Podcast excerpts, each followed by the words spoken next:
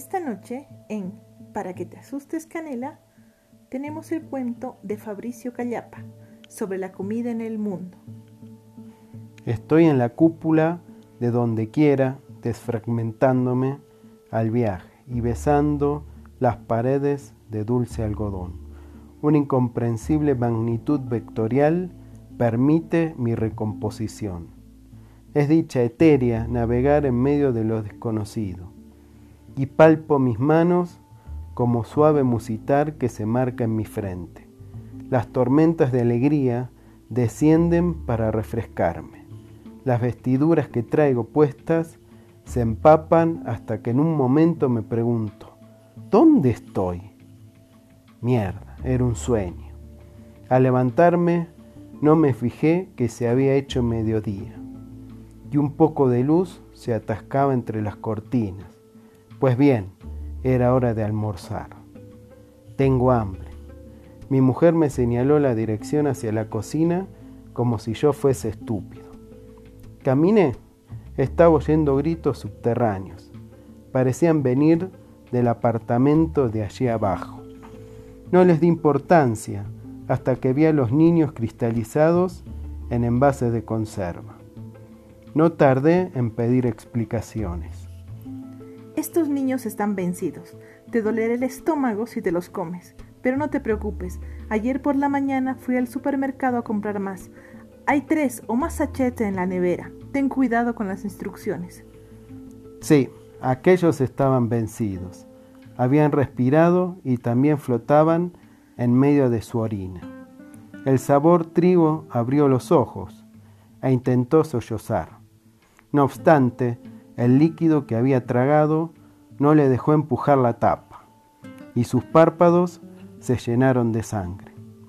Saqué de la nevera uno de los sachets y me puse a leer minuciosamente las instrucciones de preparación.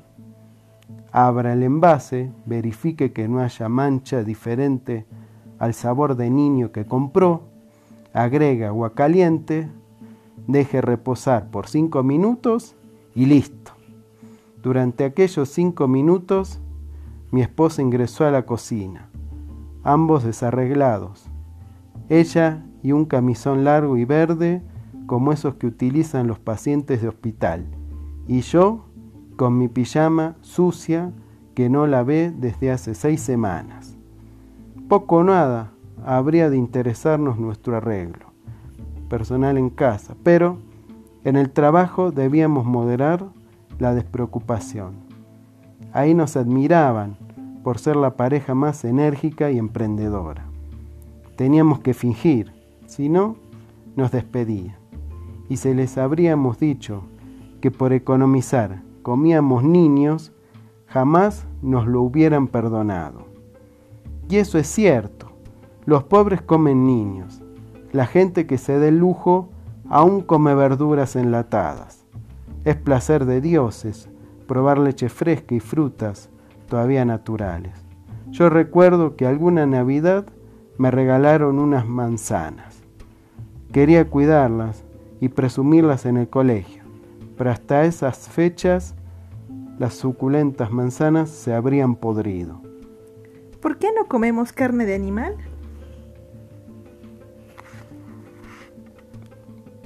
Interrumpió a mi esposa y mis recuerdos se marchitaron. No podemos darnos ese lujo. Piensa en el bebé que quieres tener. ¿Quieres que no tenga futuro y no estudie en la universidad? Hace mucho tiempo que he dejado de ver al niño como a un ser humano y ahora me parece un mendrugo. Tenía razón, pero comer carne es detestable, es la peor enfermedad, es el más mísero asco al que nunca, pero nunca accedería. Sobró arroz de ayer, lo recalentaré. Aunque la gente me diga que soy un loco, yo lo vi, trabajé en esa fábrica y es espantoso. En mi primer día de trabajo vomité. Después de la tercera semana pude acostumbrarme al horror. ¿Era aquello lo que comíamos, esa cosa que no sé cómo describir? En la industria colaboraba un psicólogo. No quiero reconocer ese hombre del libro de superación.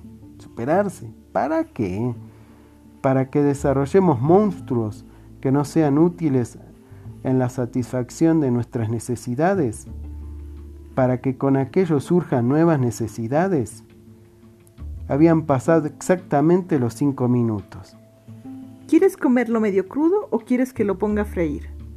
Ponlo a freír.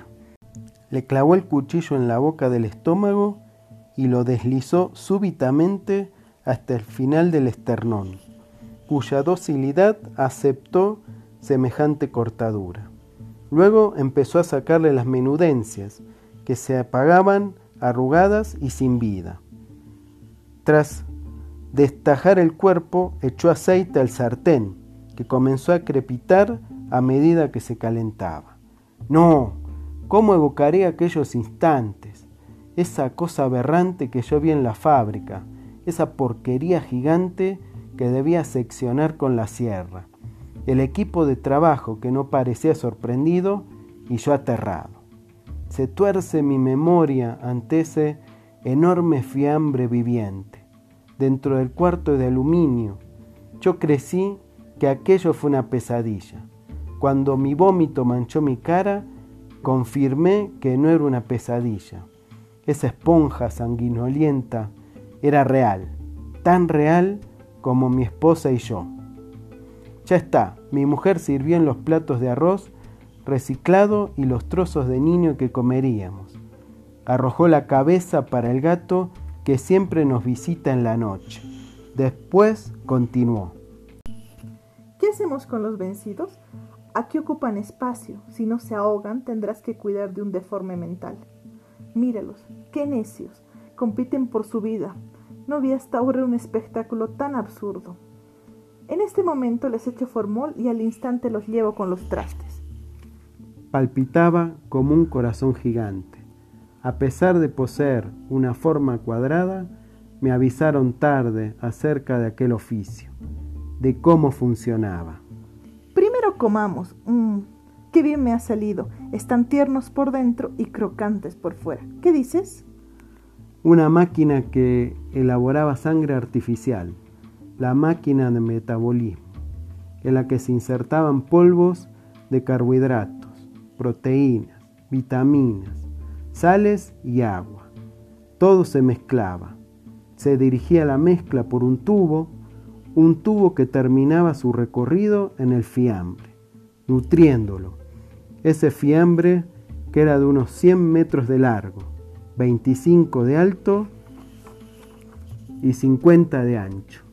El reemplazo ideal de 3.000 vacas. Ocupa menos espacio, no tiene huesos, todo eran ganancias. ¿Quieres mayonesa o mostaza?